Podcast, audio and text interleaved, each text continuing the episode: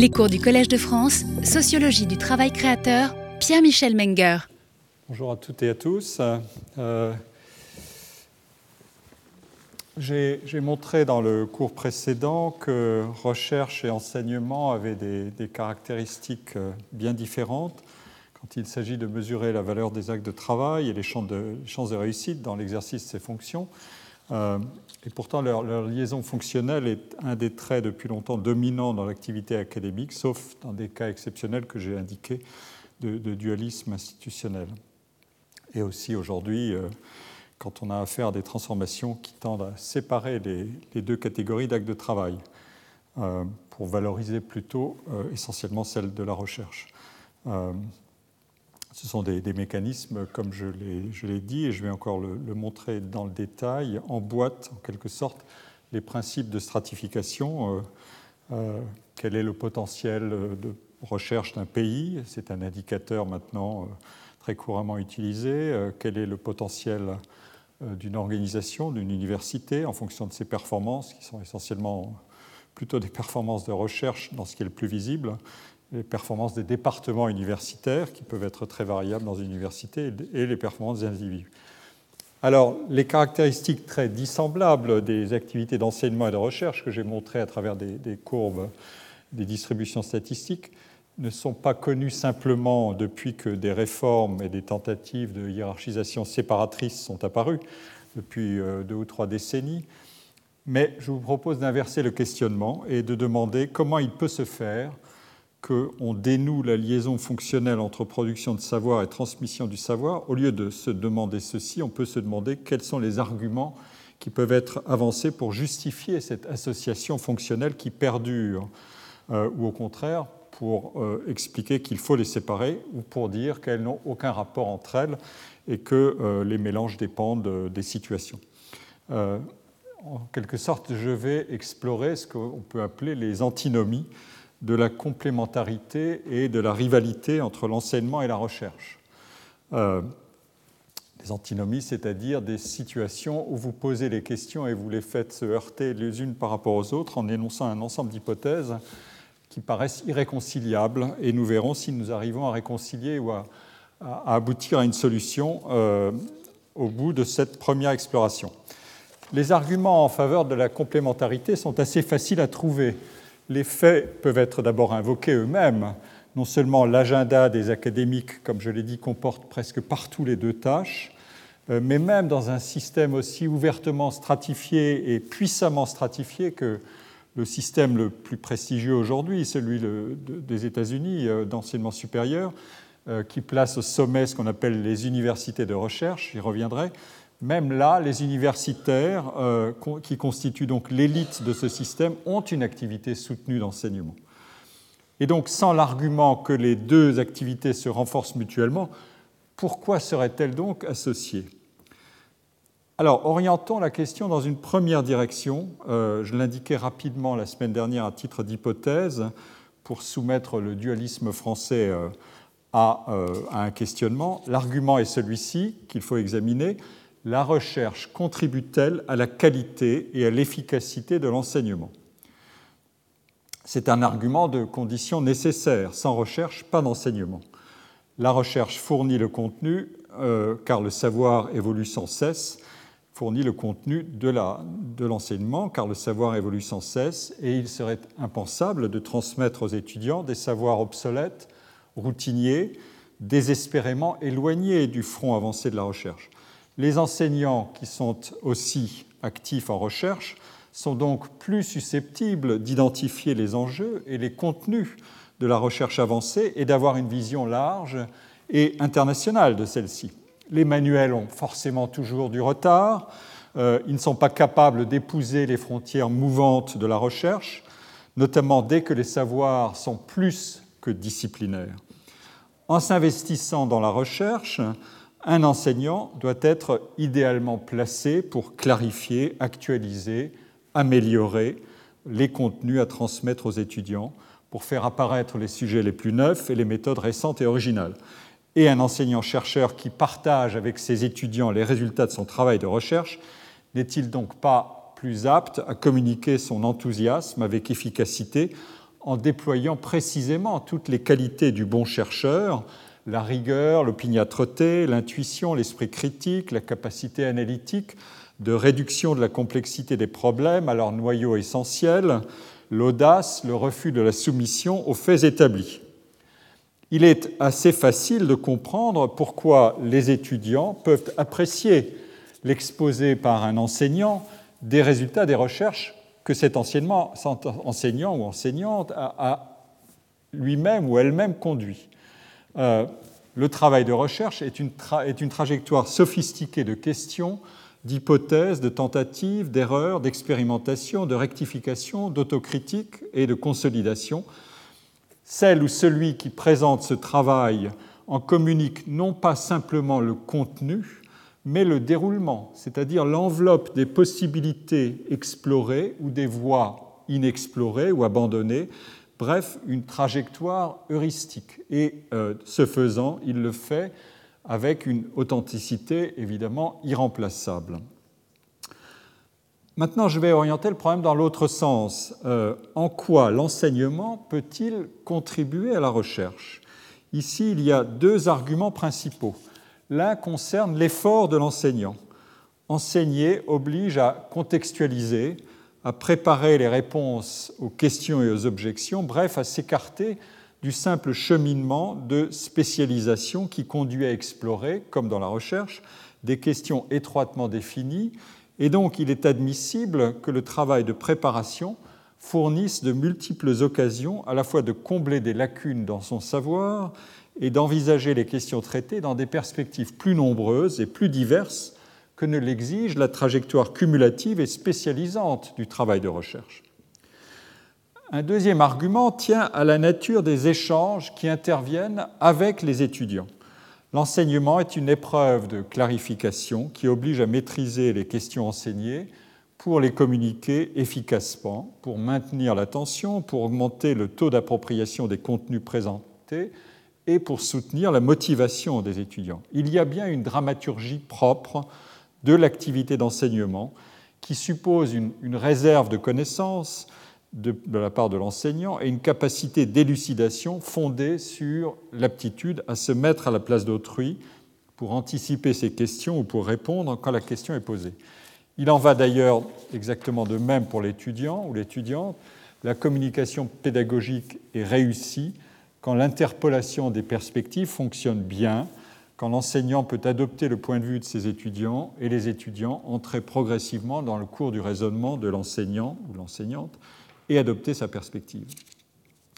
L'interaction avec les étudiants, c'est donc tout aussi bien cette matière de questions, de commentaires, de discussions, d'interrogations incongrues, de manières multiples de suspendre l'évidence qu'aurait un savoir délivré d'en haut et de le soumettre à l'épreuve de l'échange et de la critique collective. Comme disent les collègues américains, une conférence d'un prix Nobel dans laquelle un, undergraduate est susceptible de poser des questions dévastatrices est une conférence réussie.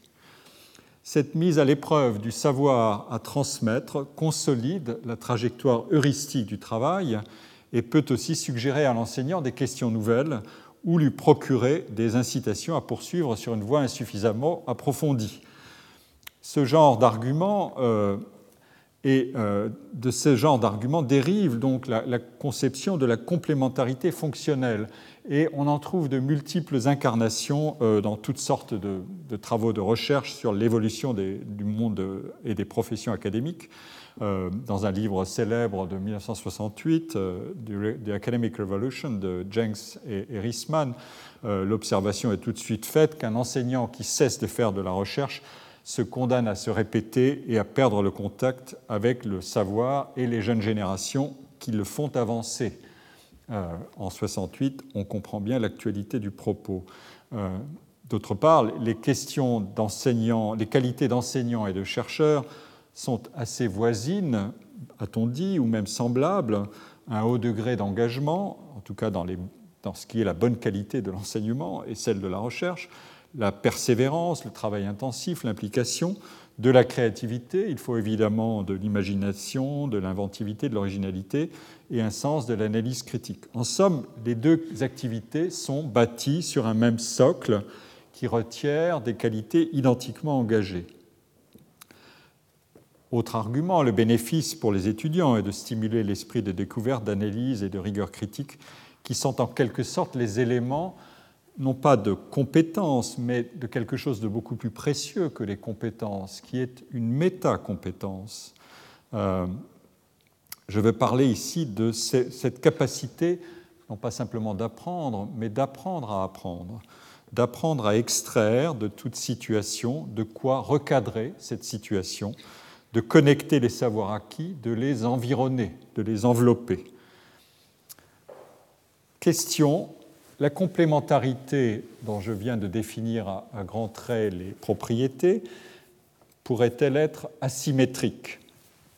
Après tout, le sens principal de la relation positive entre enseignement et recherche paraît d'abord être celui-ci, pas de bon enseignant sans une vraie capacité de recherche, la relation en sens inverse devant logiquement avoir un pouvoir moins élevé, pas de bons chercheurs sans une bonne qualité d'enseignant, en raison de ce que j'avais montré, c'est-à-dire les différences dans la distribution des qualités reconnues respectivement aux travaux d'enseignement et aux travaux de chercheurs, autrement dit une symétrie gaussienne contre ce que j'avais montré, une asymétrie parétienne dans la distribution des, des, performances.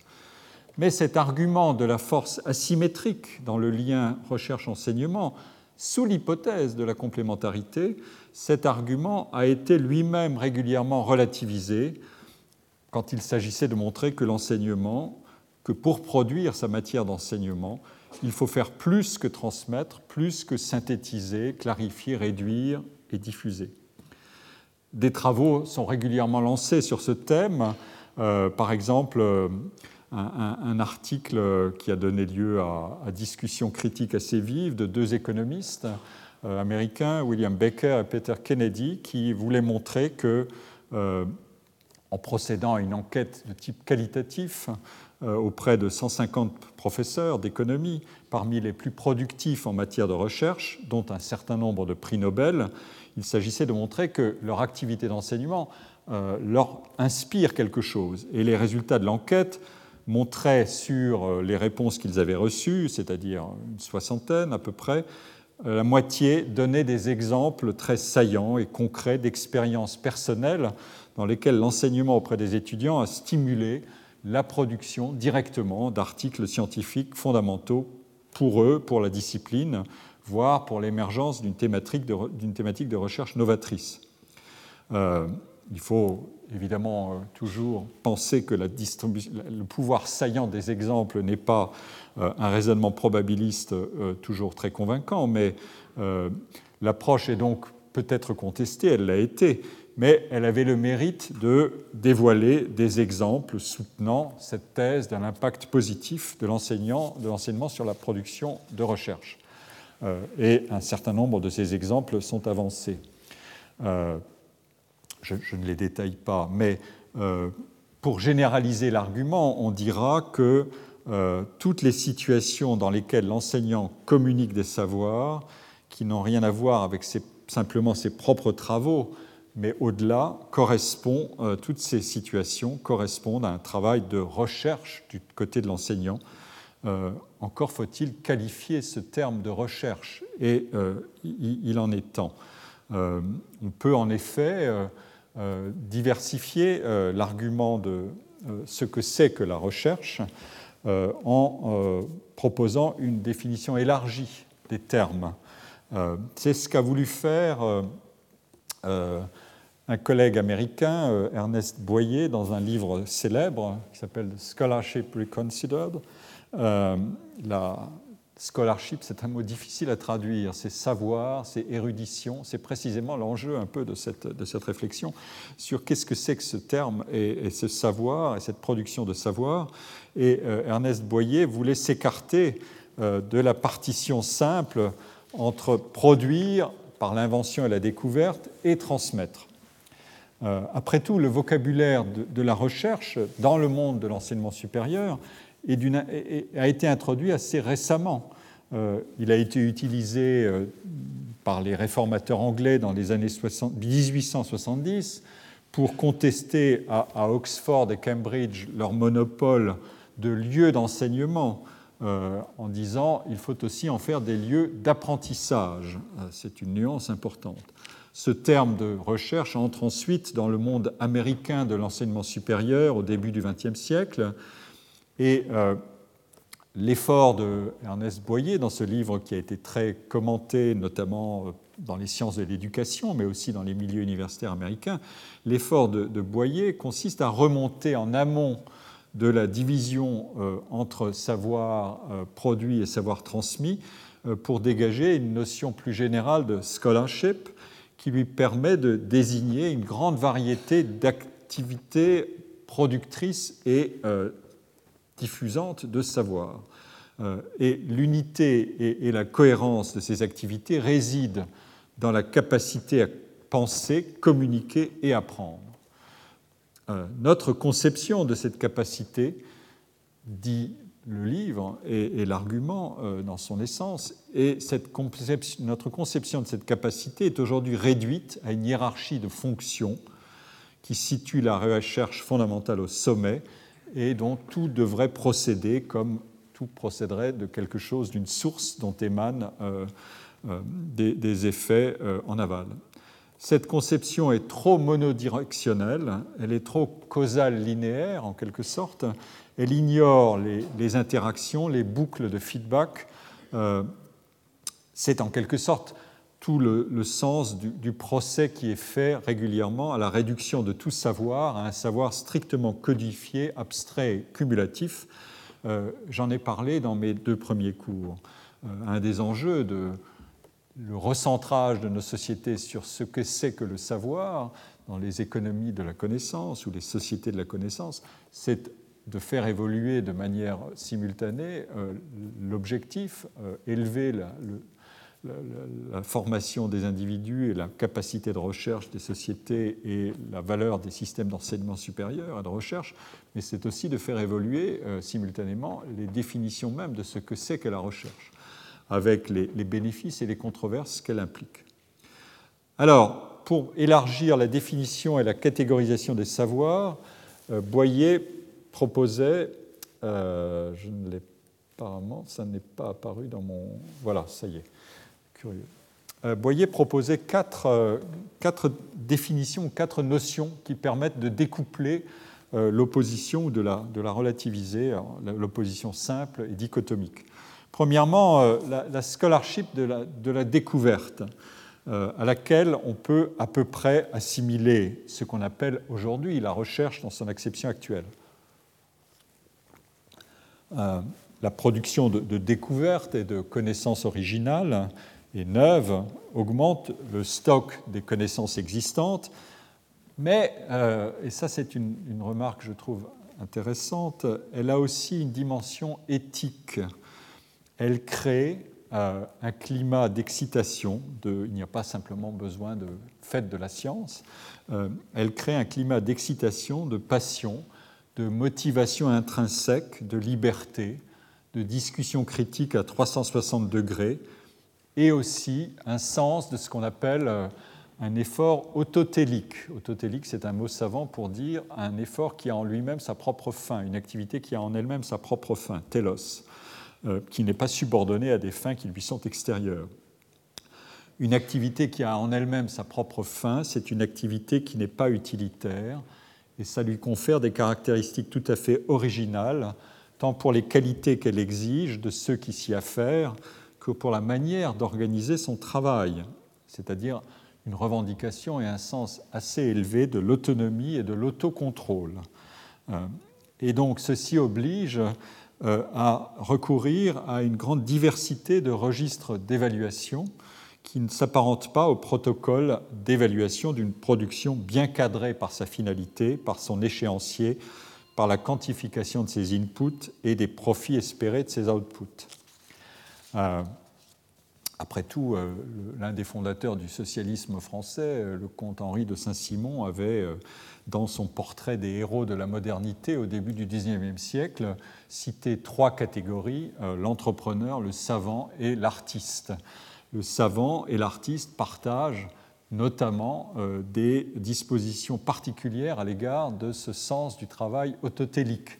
Et si euh, Henri de Saint-Simon les plaçait en avant, les mettait en avant, c'était certainement non seulement pour célébrer la valeur intrinsèque de leur travail, mais aussi pour dire il y a là quelque chose comme un, exemple ou un, euh, un, type de comportement à prendre en compte au-delà de la simple sphère spécialisée des actes de travail scientifiques ou artistiques. Euh, un vaste sujet. Euh, le thème de la créativité aujourd'hui en, est surabondamment imprégné. Euh, l'une des, caractéristiques qui est d'ailleurs intéressante dans l'analyse de ce qu'est c'est que l'activité de recherche, c'est le couplage que j'examinerai plus en détail la semaine prochaine entre l'incertitude sur la réussite de ce travail et la surabondance des tentatives et des recherches qui sont proposées pour y parvenir. Ce point est essentiel. Euh, la deuxième espèce de, savoir ou de scholarship, euh, c'est celle de, l'intégration. Elle correspond à des qualités de synthèse, de mise en relation par rapport à la puissance analytique de la spécialisation. Euh, ce qu'indique Boyer dans son livre, c'est que les savants, les scholars, euh, doivent donner du sens euh, aux résultats scientifiques qu'ils produisent, qui, dans leur communauté, font sens immédiatement, mais dès qu'ils sont appropriés à l'extérieur, ne peuvent plus rester isolés. Il faut les connecter à d'autres perspectives disciplinaires, il faut les combiner, en quelque sorte, euh, les, associer, et y compris en les soumettant à des publics de moins en moins spécialisés et de moins en moins professionnels. C'est en quelque sorte célébrer le pouvoir de la mise en relation qui donne du sens et de la substance à toute réalité, le savoir étant en l'espèce une réalité d'une sorte particulière. Nous avons ici affaire euh, à quelque chose qu'on connaît bien dans la philosophie et dans la culture nord-américaine, c'est euh, une ontologie euh, whiteheadienne du nom du philosophe Alfred Whitehead, et presque leibnizienne, qui, qui indique que la réalité n'est que relation. Toute substance n'est que la somme des relations qui se créent en permanence et à chaque instant entre tout atome de réalité et la totalité de, des atomes de réalité avec lesquels elle peut être mise en connexion. Et les connexions sont innombrables. La stabilité, c'est ce qu'il faut expliquer. Euh, le flux des situations de connexion et de, mise en relation, c'est ce qui est donné d'abord. Voilà une des indications classiques de, euh, pour comprendre ce que c'est que la philosophie pragmatique américaine. Je, ne vais pas plus loin, euh, j'y reviendrai certainement dans un cours ultérieur, dans une année ultérieure. Et tout ça est fait pour contrebalancer la vision hiérarchique, spécialisatrice et séparatrice qui ferait de la recherche et du savoir à produire une activité en silo. Euh, le savoir de découverte, le premier, peut s'alimenter en quelque sorte à ce savoir d'intégration et c'est euh, l'argument du pouvoir fécondant des entreprises multidisciplinaires de recherche. Après tout, les topologies du savoir ne peuvent pas être des cartes dont chaque portion ne se définit que par autofragmentation, euh, par division interne de ces cellules de spécialisation euh, pour augmenter en quelque sorte le taux de production de, découvertes et de connaissances majeures. Il suffirait de laisser le travail se diviser à l'infini. Euh, il n'en va pas ainsi. La, la multidisciplinarité, c'est un idéal d'ouverture auquel d'ailleurs la, grande majorité des scientifiques sont prêts à consentir, euh, euh, mais qu'ils adoptent de manière euh, plus parcimonieuse par définition, parce que l'organisation de ce type de pratique du savoir n'est précisément pas celle d'un savoir spécialisé, et ici le, le volontarisme est nécessaire mais ne suffit pas. L'argument de la multidisciplinarité nous engage donc vers une révision du partage épistémologique, euh, des partages épistémologiques classiques, par exemple entre sciences compréhensives et, sciences explicatives. Les appels à, l'indiscipline sont au reste aussi courants que la souscription aux exigences disciplinaires. Il faut ici euh, par parenthèse, prendre garde que l'appel au savoir multidisciplinaire court le risque de revendiquer une sorte d'extraterritorialité qui pourrait être parfois trop commode. Il n'a de sens que s'il est mis en tension constante avec le travail de la découverte qui est d'abord disciplinaire. Euh, Boyer avait, euh, avait, soumis à ses collègues euh, des questions. Il était l'un des responsables de la Carnegie Foundation for the Advancement of Teaching. Et une grande enquête avait été faite auprès des universitaires américains. Et dans cette, dans cette diapositive, vous voyez, la question est posée de savoir si le travail multidisciplinaire est une activité soft euh, et ne devrait pas être considéré comme du vrai savoir. Et euh, la, question avait été posée euh, aux universitaires et la distribution était décomposée en fonction du niveau des, du niveau des universités. J'en reparlerai tout à l'heure. Research University, c'est le plus haut. Two years, c'est les universités en deux ans, les équivalents de nos, IUT, si vous voulez. Euh, et euh, la, question était est-ce que vous, êtes d'accord avec cette proposition? La multidisciplinarité, c'est une activité en quelque sorte secondaire et, qui n'est pas sérieuse. Euh, et la majorité sont en désaccord avec cette idée, donc la majorité souscrivent à un taux assez élevé et de plus en plus élevé à mesure qu'on monte dans les hiérarchies des universités, ce qui est en soi un résultat intéressant. Euh, on passe de 63% dans les universités de, courtes, de formation courte, euh, à 84% dans les universités de recherche. Et donc, euh, son, argument du bénéfice des harmoniques ou de l'intégration de l'objectif multidisciplinaire dans le, travail, dans le travail principal est un argument qu'il fondait en quelque sorte euh, empiriquement, au moins à travers ce genre de, recueil d'appréciation. Euh, il est difficile d'enquêter sur les formes précises de, la multidisciplinarité. Euh, c'est en soi un, travail de recherche, mais on peut au moins déjà interroger les, collègues sur leur perception avant de les interroger sur leur pratique dans le détail, qui, mérite une analyse que je ne ferai pas aujourd'hui. Euh, la troisième espèce de, euh, euh, de, scholarship, c'est celle de l'application. c'est celle qui met en avant des retombées utiles et fécondes du travail académique. Donc là aussi, elle peut entrer jusqu'à un certain point en tension avec l'objectif numéro un. J'ai parlé du travail autotélique. Mais la scholarship de l'application après tout, c'est celle de la recherche et développement, comme on l'appelle. Elle implique les deux. Euh, ces retombées utiles et fécondes du travail académique au-delà de ses frontières, dans la communauté économique et sociale où elle euh, a lieu. Euh, c'est ici, d'ailleurs, on peut le dire, l'un des, probablement d'un des points de clivage entre des traditions culturelles très différentes. La culture du développement du savoir pour lui-même et la culture de la mise en relation de la production du savoir avec son environnement social et économique, voilà euh, des, arguments euh, qui euh, sont depuis longtemps mis en avant aux États-Unis, alors même que c'est aussi un pays où la controverse autour de ce qu'on appelle l'academic entrepreneurialism, comme je l'ai dit, sont aussi, c'est aussi ce pays est aussi celui de la controverse, mais il est d'abord celui des liens les plus nombreux entre recherche fondamentale, recherche appliquée, recherche partenariale et euh, transfert vers le monde de l'entreprise et de l'industrie euh, et de l'innovation.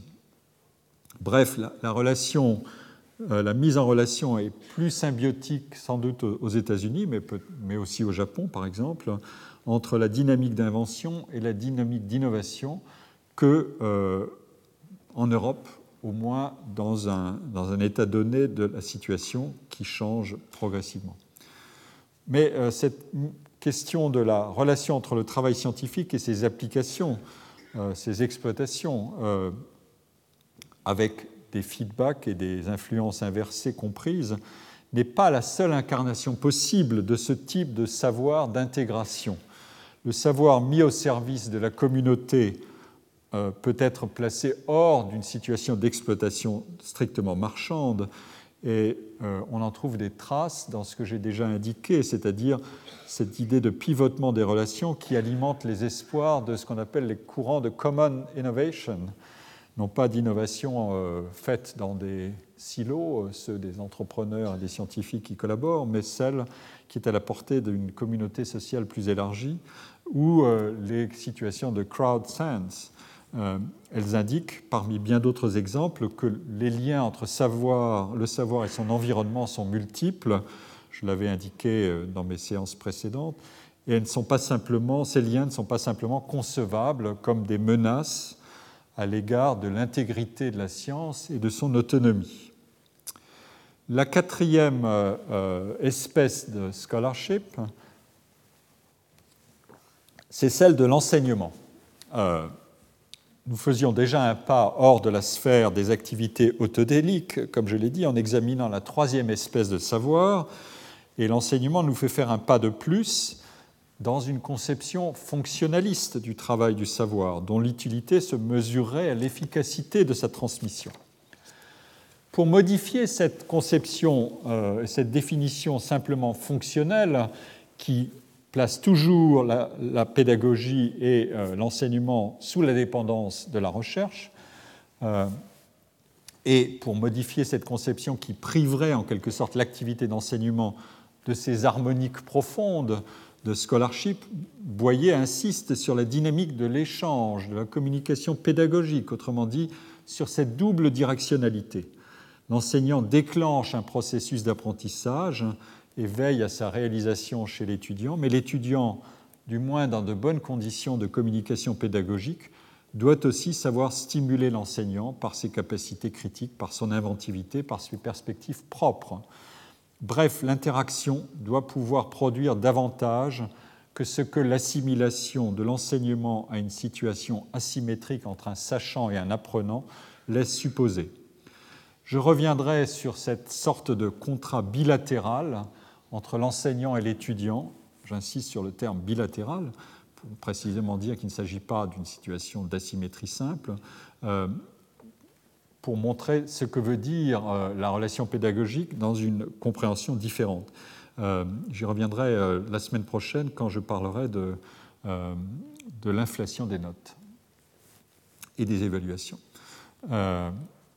Boyer rejoint ici l'argument déjà que j'ai évoqué tout à l'heure de la complémentarité entre recherche et enseignement l'inventivité du chercheur est fécondée par le travail d'enseignant qu'il doit accomplir. Et l'interpolation des perspectives dont, j'ai parlé nourrit cet idéal de complémentarité, mais en le projetant aussi, euh, en, projetant aussi cet idéal sur la situation même de formation du savant.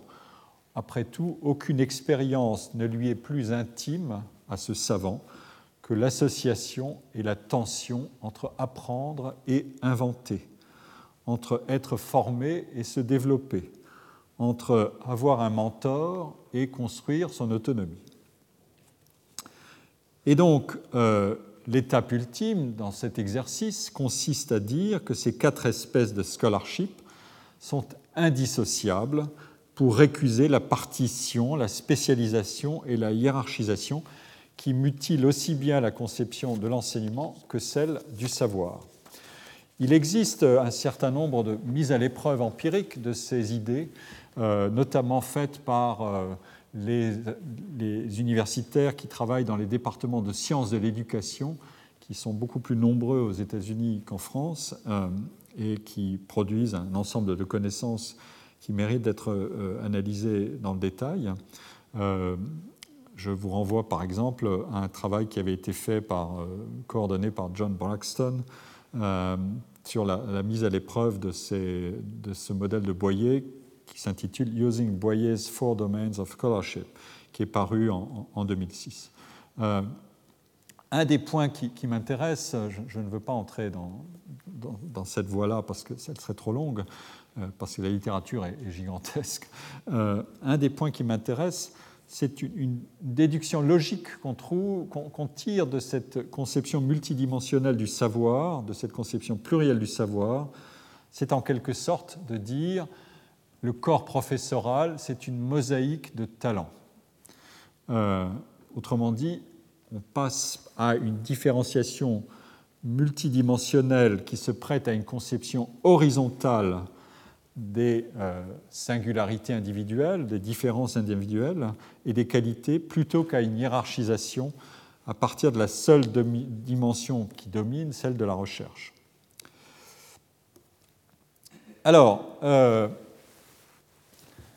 maintenant, euh, faisons travailler l'autre hypothèse, puisque nous, je l'ai annoncé, nous sommes dans une antinomie. Donc, nous examinons les deux faces de la situation. D'abord, la complémentarité euh, y compris en redéfinissant, comme je viens de le faire avec Boyer, l'idée de savoir et de recherche, et ensuite, euh, donc, l'idée d'opposition entre les deux actes euh, de travail et les deux qualités, systèmes de qualité nécessaires et les performances auxquelles elles donnent lieu. Quels sont donc les facteurs qui peuvent rendre les deux activités essentiellement rivales?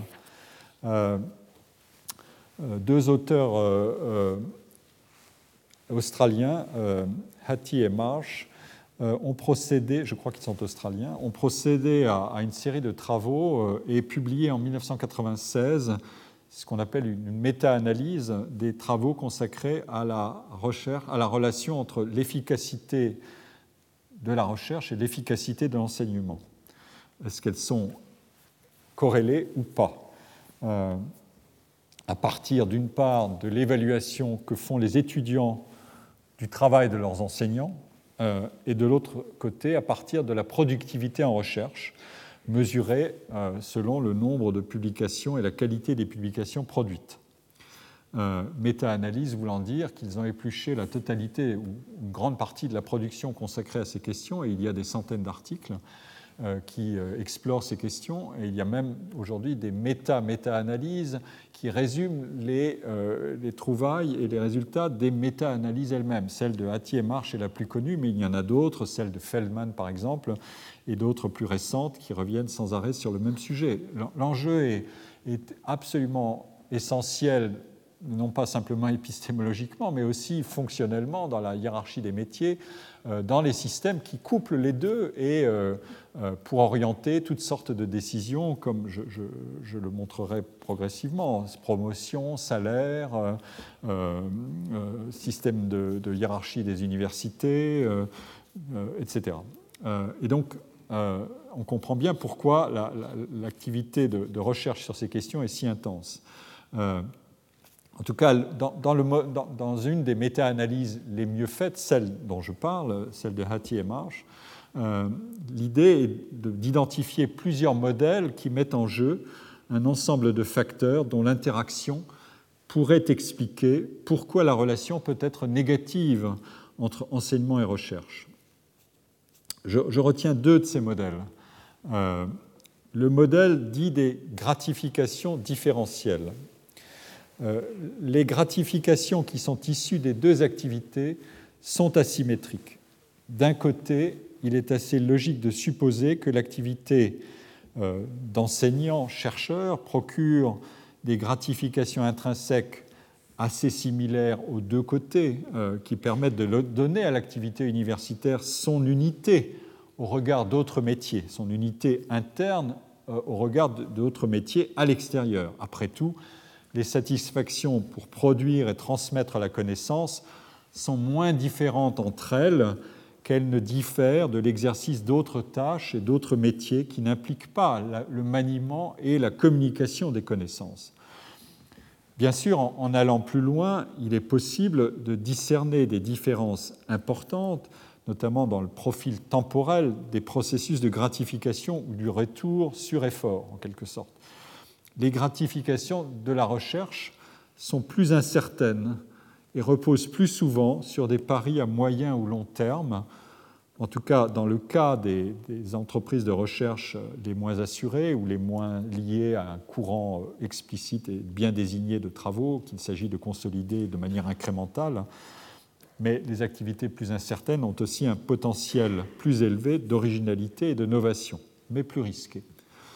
A l'inverse, l'enseignement est une activité qui délivre des informations instantanée ou presque sur la qualité des relations et des interactions pédagogiques, un retour sur effort plus rapide dans l'appréciation et la valeur du travail qui est réalisé, et des gratifications ou des insatisfactions qui sont rythmées selon euh, des séquences qui s'enchaînent de cours, de contrôle de connaissances et d'examens à réaliser. L'horizon temporel, c'est celui de la semaine, du mois, du semestre, le fameux term, comme on dit, euh, là où euh, la pression du cours est exercée sur le, reste de l'activité euh, de manière substantielle. et ça n'est pas l'horizon de projets pluriannuels. Les, les, étudiants vont changer chaque année, les publics ne sont pas stables. Je reviendrai sur ce point important, l'attrition des effectifs d'étudiants. Donc les séquences, le séquencement et l'horizon, le profil temporel des activités n'est pas le même.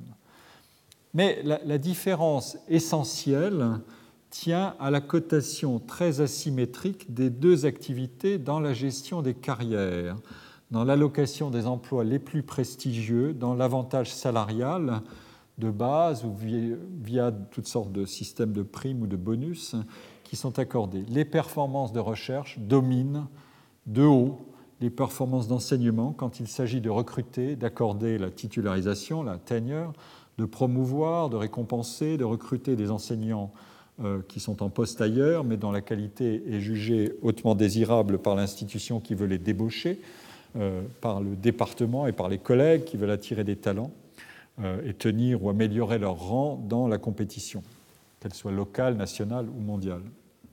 Et dans la gestion du marché interne des carrières au sein d'une organisation. Euh, parmi les critères qui sont pris en compte, celui de la productivité scientifique et celui de l'exercice à titre secondaire, celui de l'exercice des tâches d'administration et de gestion au sein de l'organisation à des fins de bénéfices collectifs, dominent de haut les qualités du travail d'enseignement proprement dit. Euh, une confirmation a été donnée encore récemment dans un article de la revue économique dont j'ai parlé par trois collègues, euh, Sabatier, Christine Musselin et Frédéric Piger, à partir de, données euh, françaises. C'est seulement en cas de performance très médiocre ou très inférieure à la moyenne euh, dans le travail d'enseignement que intervient une sanction dans une université ou un département pour gérer les carrières et les augmentations de salaire ou pour accélérer ou décélérer le parcours des, échelons. Euh, comme je, l'indiquerai ultérieurement, cette asymétrie, c'est-à-dire une mauvaise performance d'enseignement est beaucoup plus nettement signalée et pénalisée qu'une bonne performance n'est récompensée, euh, cette asymétrie est très caractéristique d'un type particulier d'emploi dont il faut, il faut apprécier et coter la contribution à l'efficacité, à la valeur de l'organisation. C'est ce qu'on appelle euh, le, théorème Davis-Moore euh, dans la sociologie euh, bien connue, classique, qui a été commenté largement par des auteurs comme Stinchcombe, Good, Rosen, Baron et Krebs. Je, reviendrai là-dessus. Les, activités sont inégalement susceptibles de valorisation et de cotation notamment dans cette asymétrie entre bonne et mauvaise performance. Euh, juste pour vous en donner une illustration de plus, une, performance normale d'un chercheur n'est pas dramatique, une performance exceptionnelle est considérablement valorisée. Euh, une performance euh, normale d'un enseignant est considérée comme une, loi simple, une performance médiocre est très, euh, très dévalorisante, euh, mais une performance exceptionnelle n'est pas considérablement valorisée. Ça, c'est le, premier modèle. Il y a des, différences de gratification et de valorisation des activités. Un deuxième modèle, c'est celui de euh, la rareté. L'enseignement comme la recherche sont ce qu'on appelle des activités labor intensive. Il est impossible de leur substituer, du moins jusqu'à aujourd'hui, des machines euh, et d'élever ainsi la productivité individuelle dans chacune de celles-ci. Les tentatives vont se multiplier. Euh, il existe aujourd'hui des, euh, des, systèmes qui veulent détecter les chefs-d'œuvre. une publication récente dans, une revue très prestigieuse voulait en faire la démonstration. mais bon, je ne vais pas faire de, de digression trop longue, mais jusqu'à aujourd'hui, euh, on est encore dans cette situation de labor intensivity, euh, d'intensité du contenu de travail de ces activités. Or, le temps, l'énergie et l'engagement pour exercer chacune de ces fonctions, évidemment, dans l'agenda d'un individu, ce temps, cette énergie et ce degré d'engagement sont limités. Donc, la probabilité est élevée qu'il surgira un conflit et des problèmes d'arbitrage stratégique entre les rôles à assumer. Je n'ai pas de temps pour tout. Euh, comment est-ce que je vais me débrouiller? C'est cette dimension du temps à consacrer à chaque activité qui est toujours la variable essentielle dans toutes les mesures qui sont faites de la relation entre enseignement et recherche. Ceux ou celles qui sont productifs en recherche consacrent plus de temps à la recherche et inversement, les meilleurs enseignants consacrent moins de temps à la recherche. Donc il y a trois hypothèses dans cet argument de la rareté du temps, à partir de laquelle il s'agit de distribuer euh, son temps et son énergie, ses efforts entre différentes tâches. Premièrement, la quantité de temps consacré à la recherche est corrélée positivement à la productivité de recherche. Ça, ça reste, c'est un point qui peut être lui-même soumis à investigation. Est-ce qu'en ayant plus de temps, je produis plus? C'est une affaire de temps euh, et aussi d'autres choses, mais il me faut du temps, c'est une condition nécessaire, euh, mais certainement pas suffisante. La quantité de temps consacré à l'enseignement est-elle corrélée positivement à la productivité de l'enseignement, à l'efficacité de l'enseignement? C'est une deuxième question qu'il faut explorer. Et troisièmement, le temps consacré à la recherche et rival du temps consacré à l'enseignement. Vous pourriez aussi dire, mais euh, quelqu'un qui est un, excellent enseignant euh, peut être un excellent chercheur à condition d'avoir une amplitude d'effort supérieure. Il est capable de tout, en quelque sorte, euh, et plus il sera reconnu dans l'activité de recherche, plus lui-même sera incité à avoir de très bons étudiants et donc à augmenter son effort sur les deux tableaux. Autrement dit, la quantité n'est pas fixe, elle est endogène, elle est déterminée de manière endogène, la quantité de, travail à allouer euh, aux, deux, rôles et à chacun des deux rôles. Elle n'est pas fixée par une borne. Euh, les, enseignants-chercheurs et les académiques sont plus autonomes dans la gestion de leur temps et toute une partie de leur temps ne se déroule pas dans des cadres strictement contraignants d'une organisation, etc et même le temps de la rumination euh, est un temps qu'on pourrait considérer comme un temps de travail qui est relativement invisible. Euh, c'est un sujet euh, fort intéressant. il existe d'ailleurs des, des, travaux qui montrent que dans la hiérarchie supérieure de visibilité du travail et de réputation, l'intensité de travail et d'effort est supérieure et que donc euh, la capacité d'agir sur les deux plans, euh, enseignement et recherche, peut dépendre précisément euh, d'une intensité de travail supérieure, comme je viens de le dire. Donc voilà, les, voilà, les, termes de l'hypothèse, on peut l'explorer. En tout cas, ce qui en ressort au bout du compte, si contrainte de rareté il y a, et elle existe évidemment, elle est vraiment euh, assez simple à comprendre. La, conclusion qui en, qui, en, qui en, est extraite, c'est qu'il y a de toute façon une tension entre les deux rôles, ce qu'on appelle en sociologie un role strain, selon un article de, William Good.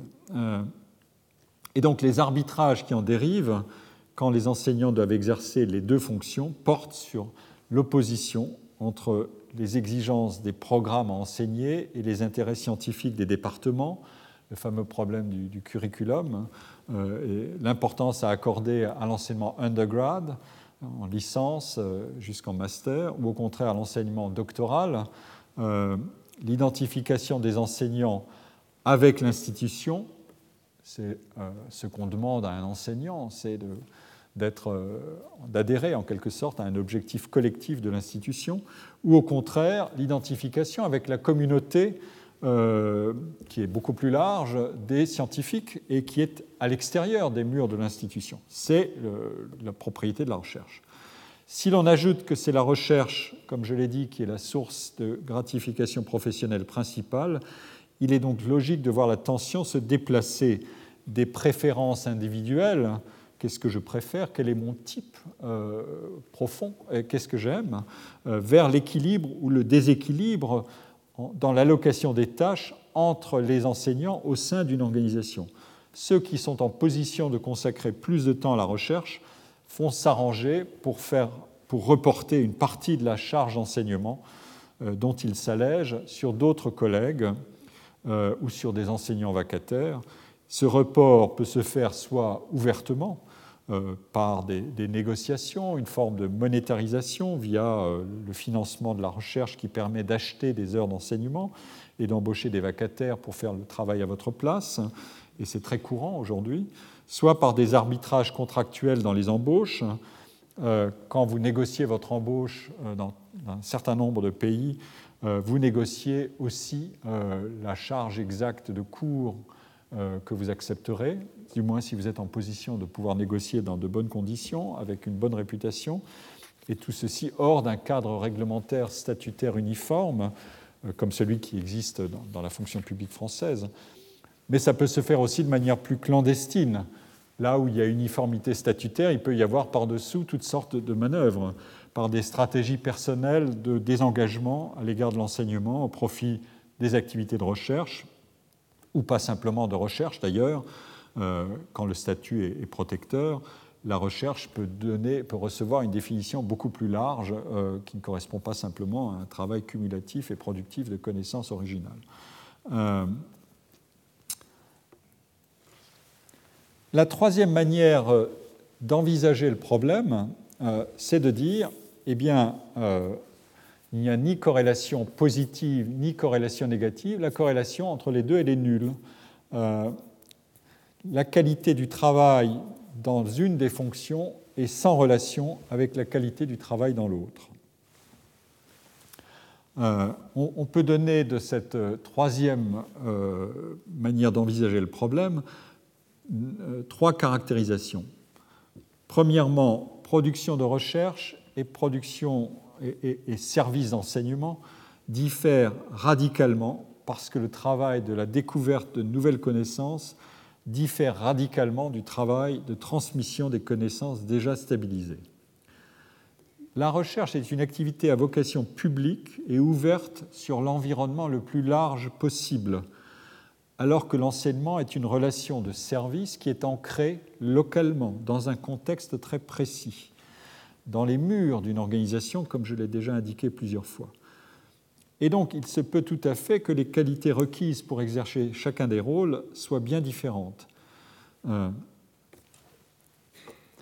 bien sûr, on pourra dire qu'un individu peut avoir un répertoire pluriel d'actions et d'interventions, mais ce répertoire des actes de travail est réellement structuré différemment.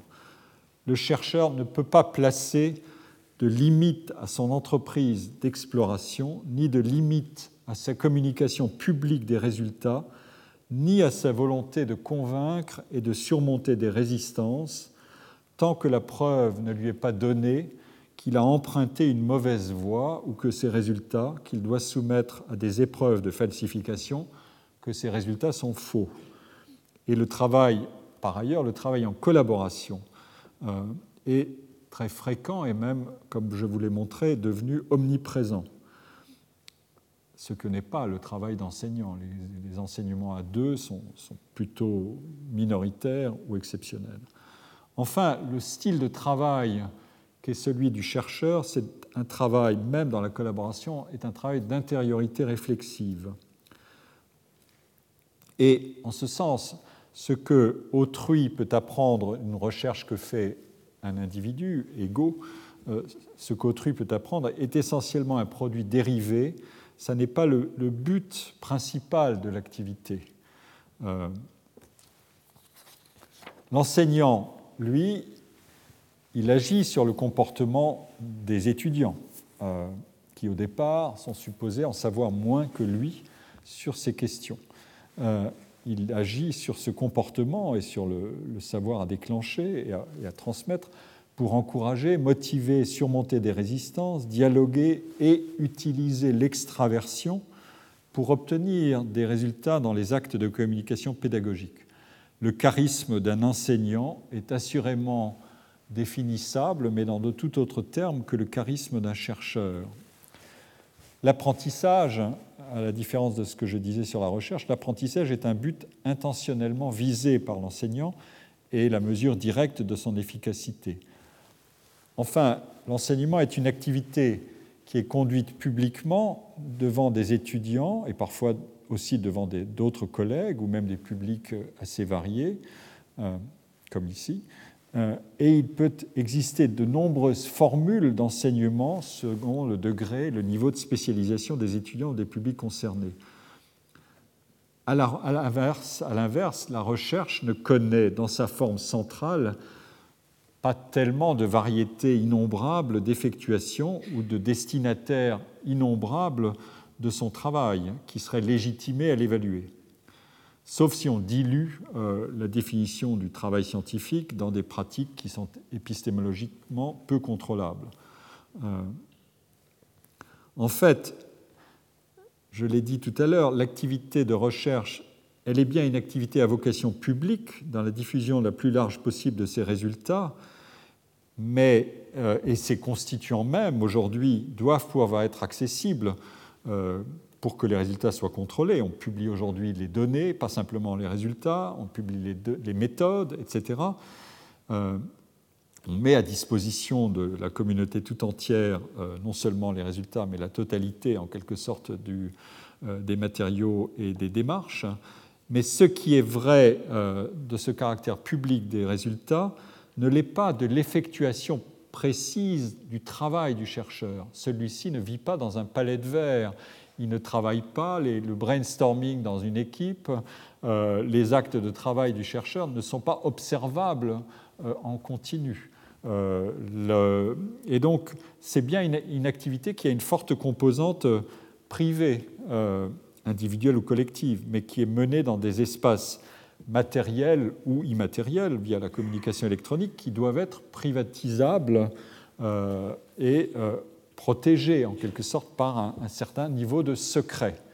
Euh, on peut difficilement imaginer aujourd'hui, mais nous verrons, euh, des Massive Online Open Researches, comme on pourrait faire euh, des travaux d'enseignement massivement ouverts et online.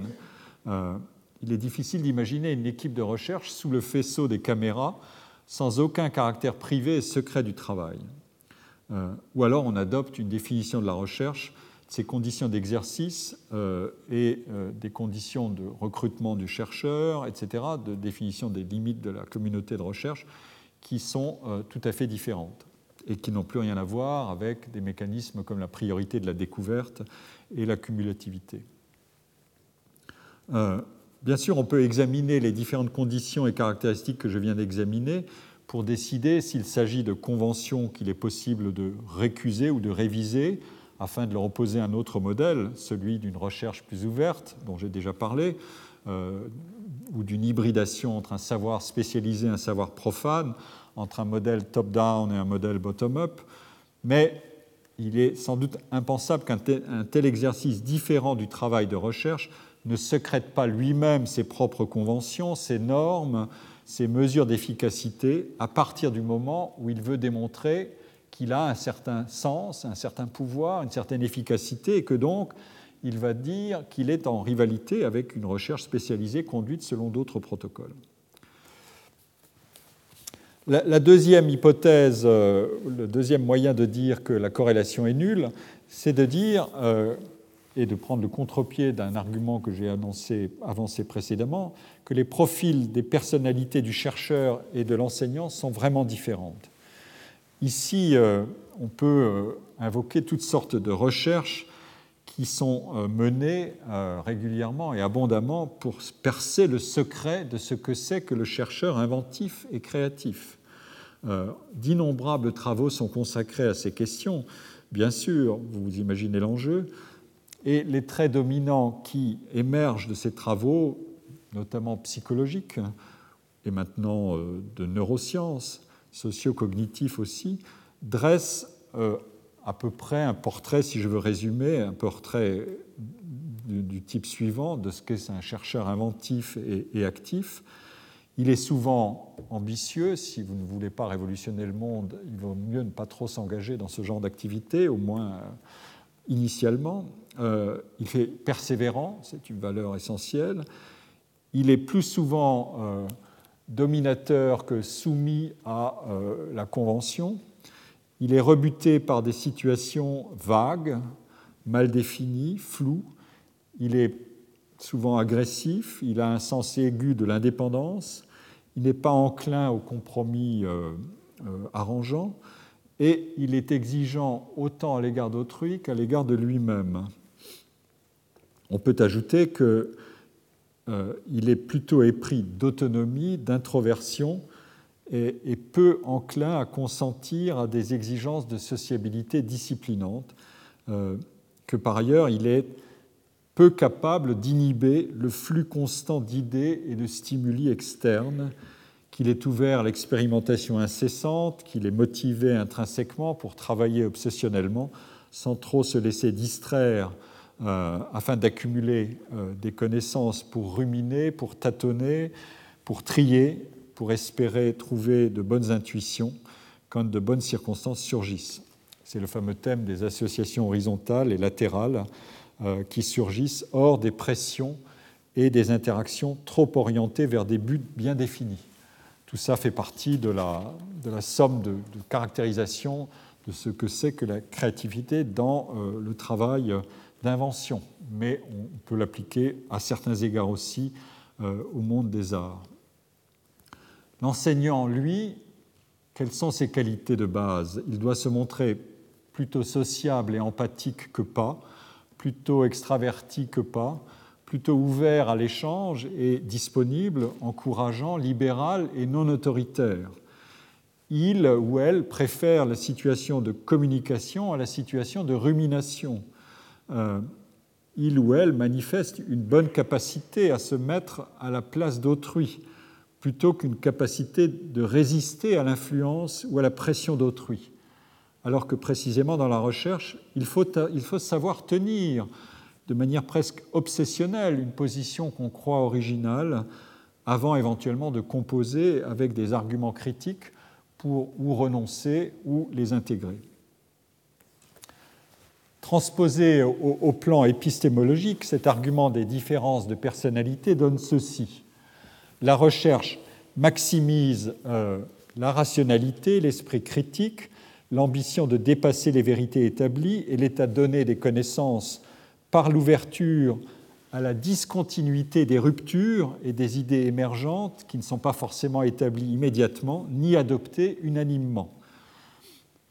L'enseignement, lui, requiert moins d'abstraction, le goût de l'illustration et le goût de la maïotique fondés sur des procédés qui rendent saillantes les connaissances à transmettre, euh, l'aptitude à alterner la critique et la confiance dans les vérités établies, la capacité de faire des raccourcis plus risqués épistémologiquement que pédagogiquement, autrement dit une capacité au compromis pour s'ajuster à des publics hétérogènes et des situations pédagogiques variables, et donc une tolérance à l'égard de l'effet produit, celui qui consiste à distordre le fond des savoirs scientifiques pour en proposer une mise en forme pédagogique stimulante et appropriable. L'épistémologie réduit en quelque sorte de façon assez binaire ce que Boyer et son modèle euh, des quatre espèces de scholarship voulaient pluraliser en adoptant une conception multidimensionnelle du savoir, de sa production et de son enrichissement. Alors, avec ces arguments-là, euh, les deux auteurs dont, j'ai cité euh, l'article, Hattie et Marsh, examinent donc dans leur méta-analyse un grand nombre de recherches qui ont étudié la corrélation entre effectiveness, l'efficacité de l'enseignement et, productivité de recherche. Et ils distribuent les travaux euh, entre les trois catégories de corrélation pour savoir si on peut en tirer en quelque sorte une tendance centrale. Donc le problème, c'est comment se débrouiller de cette situation qui fait valoir des hypothèses et des travaux de recherche sur ces questions-là euh, qui font état soit de corrélation positive, soit de corrélation négative, soit de corrélation nulle. Euh, une manière d'avancer dans cette exploration, c'est d'identifier un certain nombre de variables de contextualisation qui obligent à déployer l'investigation sur la relation enseignement-recherche bien plus largement que euh, dans des travaux qui rechercheraient simplement des corrélations directes entre la qualité des professeurs, telle qu'elle est évaluée par les étudiants, et la production de recherche, euh, évaluée à partir du nombre de publications. Donc il faut multiplier les variables qui spécifient et contextualisent les activités. J'en ai extrait euh, une liste ici que je tire d'un article qui est cité en référence de Mark Hughes euh, dans un livre euh, publié en Grande-Bretagne, Reshaping the University. Ça fait partie de ces ouvrages qui, innombrables qui envisagent la transformation du monde des universités. Cette production est extraordinairement abondante dans les pays qui ont des questions nombreuses à poser à leur système alors même que leur système soit en transformation rapide, mais sans, euh, euh, crise majeure euh, de la part du corps enseignant, ce qui est d'ailleurs une question intéressante à étudier, comme en Grande-Bretagne, soit qui est établi depuis des siècles sur un modèle et qui est confiant en lui-même, en son prestige et en sa production, comme les États-Unis. Mais la littérature sur que sont, qu'est, donc le monde académique, comment évolue-t-il, etc. Cette littérature est extrêmement euh, volumineuse. Euh, c'est, un sujet en soi intéressant. Et donc la, liste de ces variables de contextualisation, elle est évidemment, euh, en, voilà une, hein.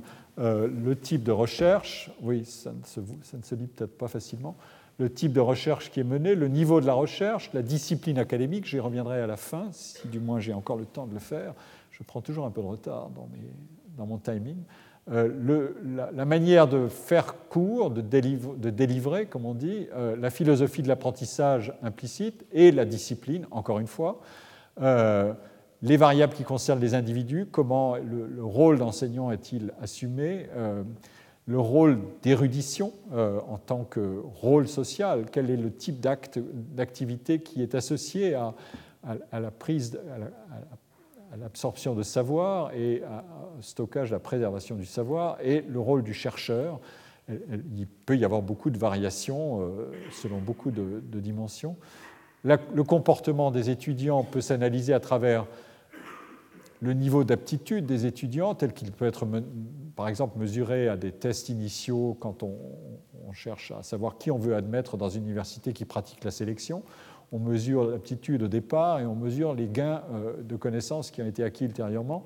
Et d'autre part, une variable sur laquelle je vais revenir tout de suite, qui est le niveau des études réalisées. L'enseignement n'a pas les mêmes caractéristiques en fonction du, cursus et du type de formation qu'on fournit. Enfin, l'université, son type, euh, sa stratégie, c'est une vraie question aujourd'hui, et les cultures nationales dont j'ai déjà un peu parlé, et les politiques qui en dérivent. Voilà une liste assez simple.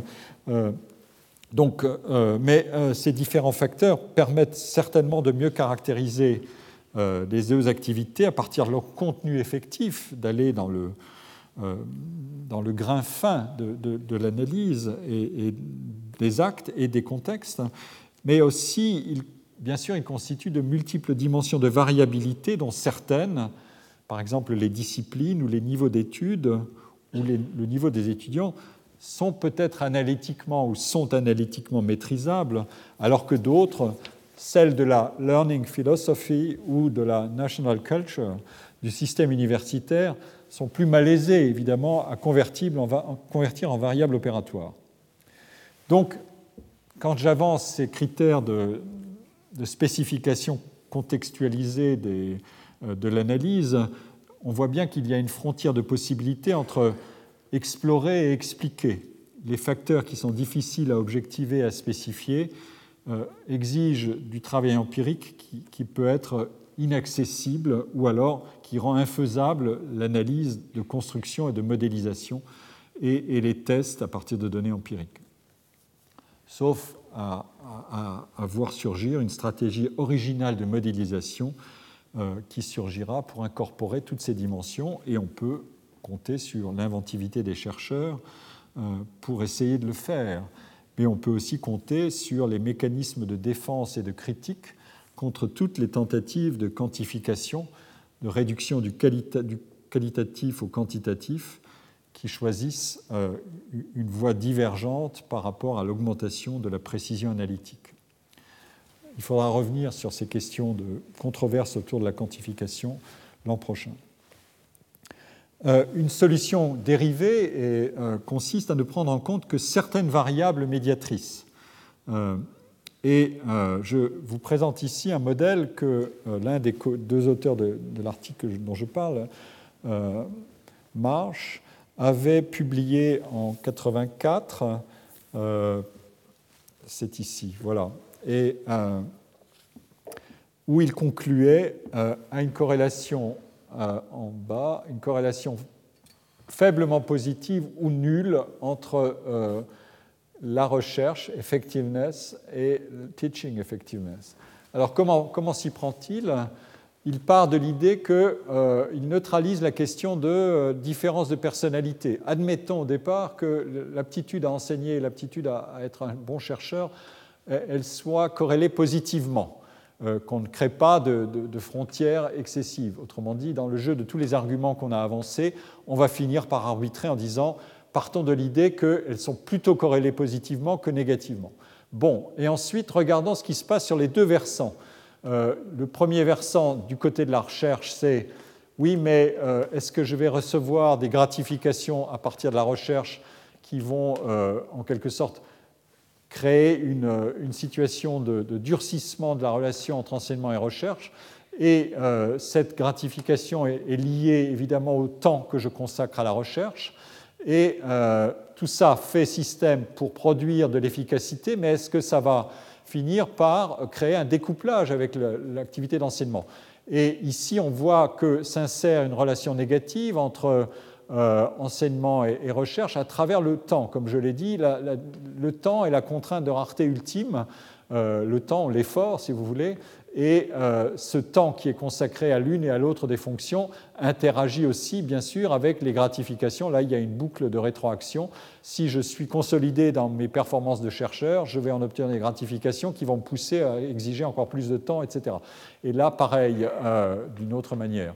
Et donc, au bout du compte, à partir d'un mécanisme où on suppose qu'une relation est positive en haut, on aboutit en bas à une situation de euh, corrélation nulle, parce que euh, une corrélation positive et une corrélation négative se neutralisent finalement pour produire une corrélation nulle ou très faiblement positive, comme ils disent euh, dans leur papier. Donc voilà le type d'argument qui permet de prendre en compte toutes les variables dont j'ai parlé, mais simplement quelques-unes l'aptitude euh, ou le profil de, personnalité ou de style de, travail, si vous voulez, euh, la gratification, euh, j'ai parlé de gratification différentielle tout à l'heure, bon, elle, joue, et le temps de travail, qui est une variable simple à mesurer, euh, et euh, qui est une, en quelque sorte un socle empirique euh, extrêmement facile à, contrôler ou assez facile à contrôler, soit par l'interrogation directe, soit par d'autres voies, mais sur lesquelles les résultats sont assez fiables. Sur d'autres dimensions, comme je l'ai dit, les, résultats sont beaucoup plus difficiles à, contrôler ou les données à objectiver. Donc, on le voit, l'intérêt de cette, cette représentation est donc de partir d'une hypothèse non exclusive l'aptitude et d'aboutir à une situation de, euh, corrélation euh, zéro. Euh, alors, on peut progresser encore et spécifier davantage le modèle en introduisant certaines autres variables de la liste que j'ai présentée plus haut, celle-ci, et notamment, et c'est un des points essentiels, le niveau de, l'enseignement qui est produit. Euh, il y a là-dessus beaucoup de travaux euh, qui sont consacrés à vérifier si le signe de la corrélation entre enseignement et recherche et qualité de l'une et l'autre ne s'inverse pas à mesure qu'on passe des enseignements de premier cycle aux enseignements de master et surtout de doctorat. Autrement dit, si l'efficacité de l'enseignement et celui de la recherche ne sont pas mutuellement dépendants à mesure que le public étudiant se rapproche du profil d'enseignant-chercheur puisque ces étudiants ont été formés déjà et filtrés par des, années d'études accumulées et qu'ils partagent progressivement une conception du savoir avancé que délivre l'enseignant et qu'ils peuvent même devenir, comme je, le montrerai, des assistants de recherche ou des assistants d'enseignement, comme c'est très fréquemment le cas euh, dans beaucoup de pays. Euh, ici, euh, je, peux vous présenter des, résultats de, travaux qui ont été faits par des, chercheurs hollandais. Alors, je, fais figurer sur cette slide, il faut que j'accélère un peu, des, caractéristiques du modèle hollandais. J'ai déjà parlé du modèle français, du modèle allemand, du modèle britannique, je parlerai tout à l'heure du modèle américain.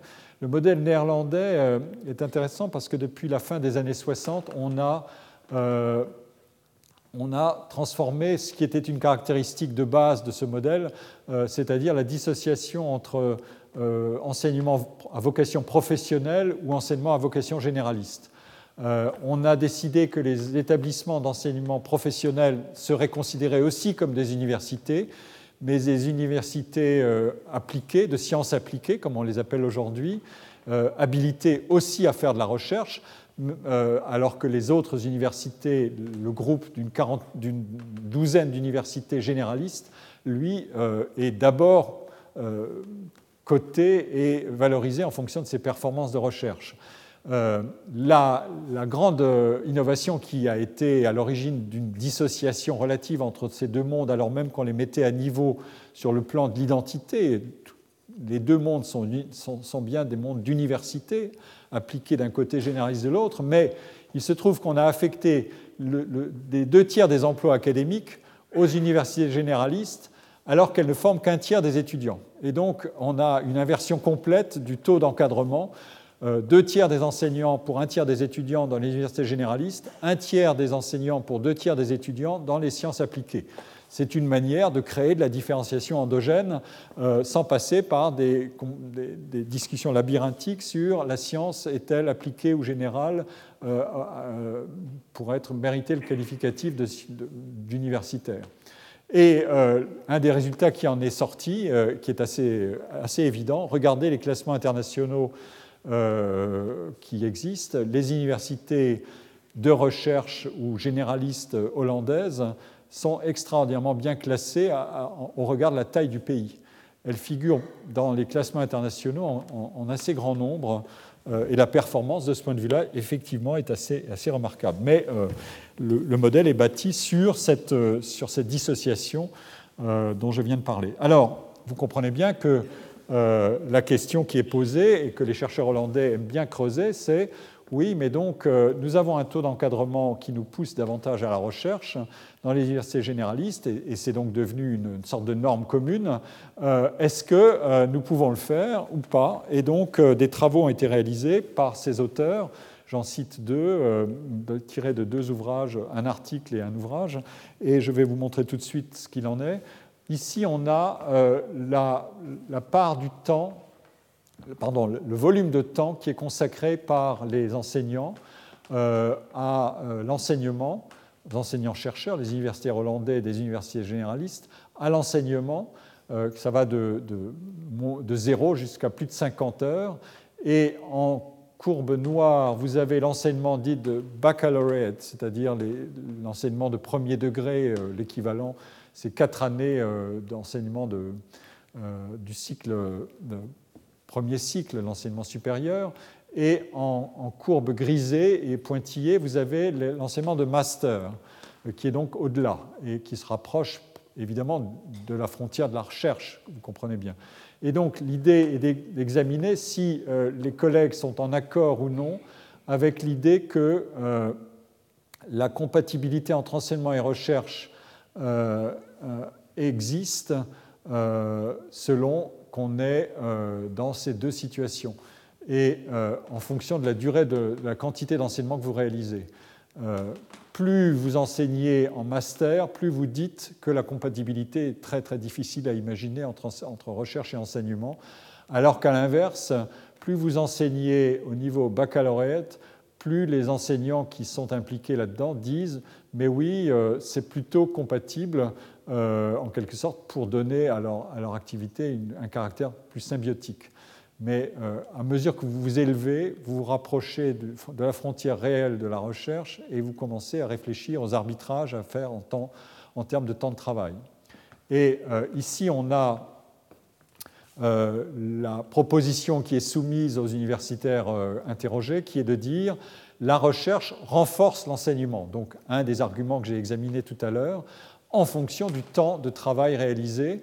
Et euh, les courbes sont de nouveau dans les mêmes couleurs. Euh, au niveau euh, enseignement de premier cycle, vous voyez que plus on est impliqué dans l'enseignement de premier cycle, plus on dira que, en termes de volume de travail horaire, plus on dira qu'on sera en, désaccord, en accord avec pardon, moins on sera en accord avec cette proposition que euh, la recherche renforce l'enseignement, parce que l'arbitrage joue, mais on est sur des scores ici, euh, on passe de 88 à 78%. Donc vous voyez que le socle, quand même, reste euh, celui d'une association fonctionnelle importante entre les deux, qu'il y a des modulations à l'intérieur de cette association fonctionnelle.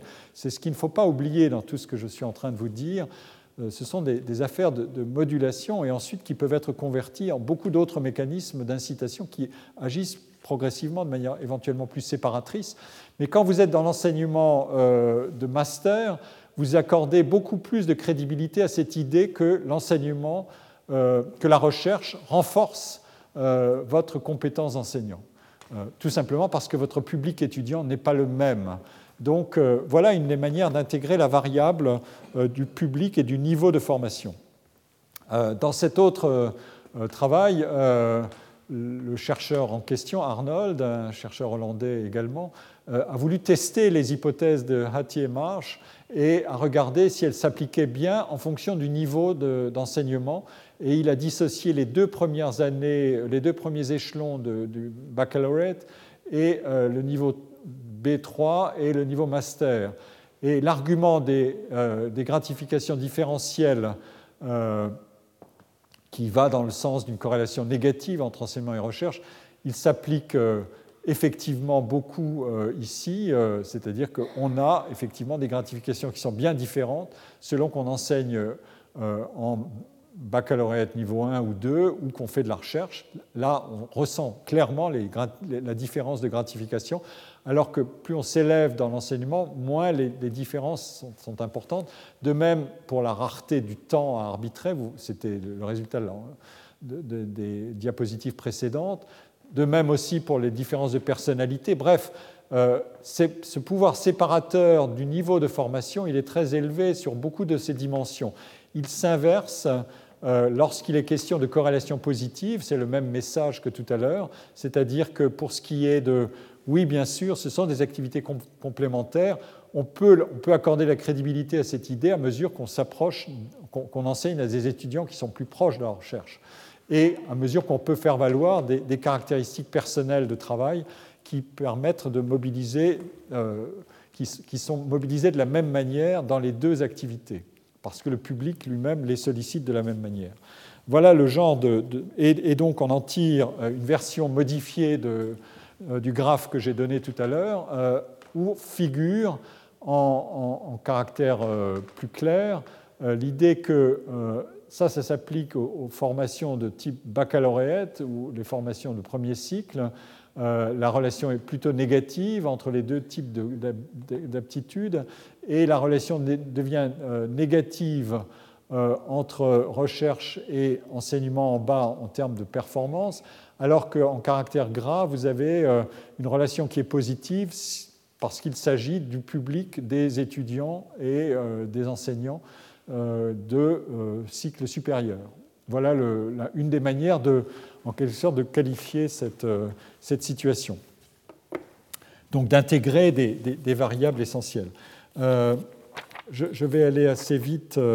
Maintenant, je, encore un tout petit peu de temps. Je voudrais vous présenter, mais c'est un gros morceau, le, le, modèle américain euh, euh, vers duquel, d'une certaine manière, je suis parti et vers lequel je reviens maintenant, euh, qui est un, modèle dont il faut, l'exploration est intéressante parce que d'abord, il détient un très grand prestige, que la, la, complémentarité des rôles est une conception qui est très ancrée on, ne connaît pas de, dualisme, sauf très à la marge. Il existe une ou deux institutions qui sont de pure recherche, comme la Rockefeller University, et encore, il y a des chercheurs doctorants, mais c'est vraiment à la marge.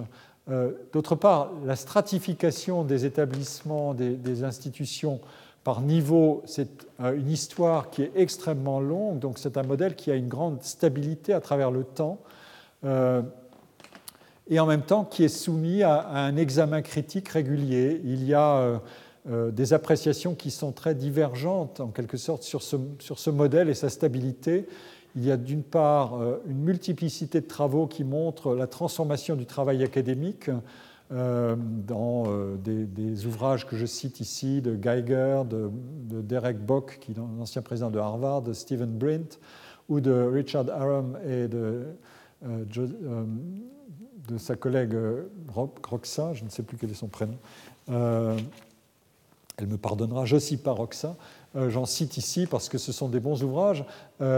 et leur thèse principale, c'est de dire que le modèle euh, qui vient du sommet, c'est-à-dire des research universities, qui place au sommet la recherche et euh, en second l'enseignement, donc euh, très clairement une hiérarchie, ce modèle, il se diffuse partout, alors même que les établissements sont stratifiés.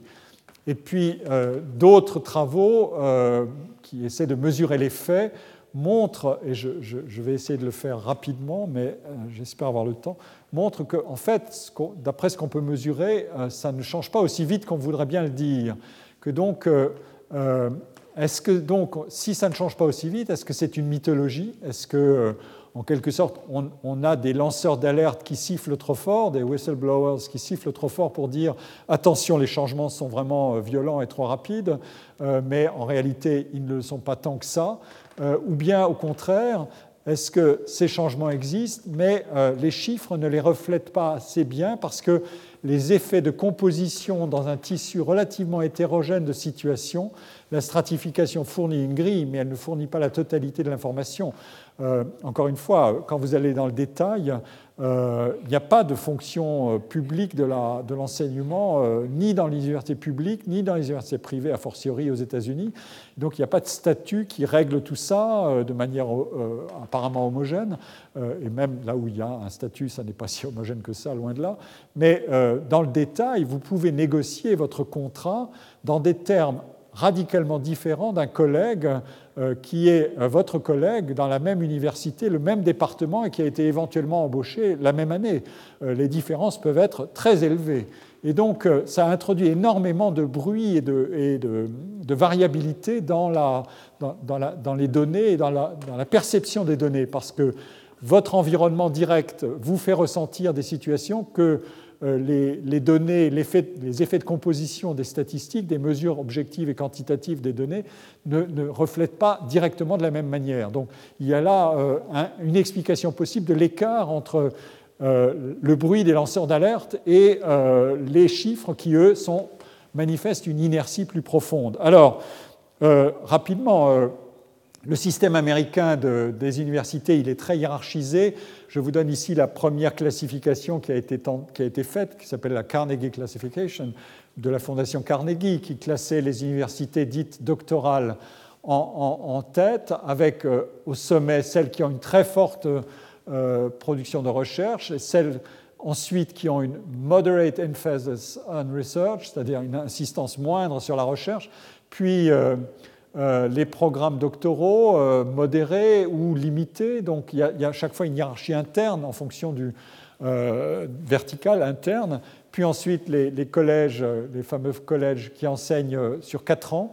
Les liberal arts colleges qui sont sélectifs, qui sont très sélectifs de niveau de sélectivité 1 ou 2, donc plus très sélectif ou moins sélectif, mais où l'enseignement est considéré comme l'essence même du travail.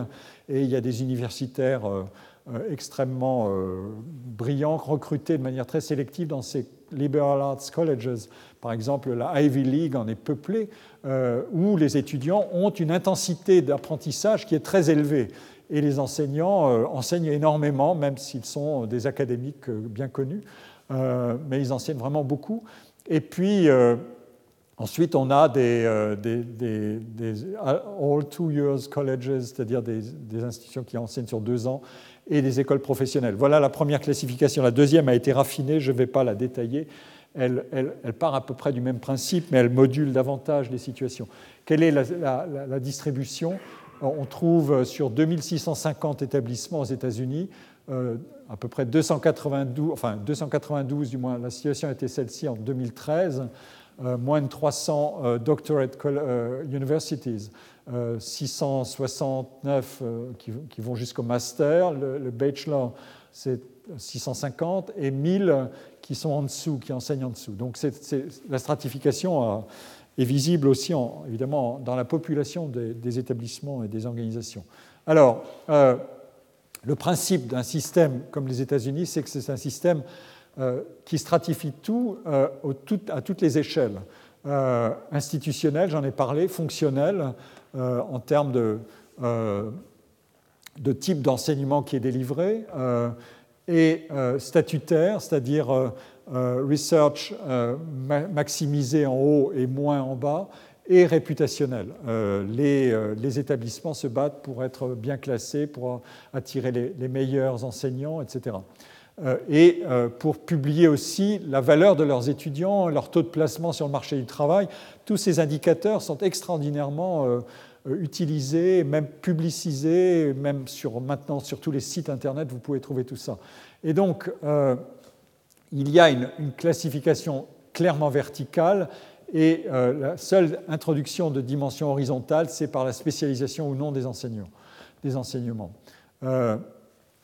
Ce qui est impressionnant dans ce système, c'est la, corrélation euh, dans, la stratification entre capacité de recherche, l'offre de diplômes plus ou moins élevée, euh, selon vous avez tous les niveaux ou pas tous les niveaux, la sélectivité de l'admission des étudiants. Vous pouvez classer littéralement les, universités en fonction des scores euh, aux tests euh, d'aptitude, comme on les appelle, Scholarly Aptitude Tests, euh, qui sont réalisés et, dont les étudiants doivent produire le résultat quand ils sont candidats à une université. Euh, et vous pouvez hiérarchiser les universités en fonction du score des étudiants à ces, tests.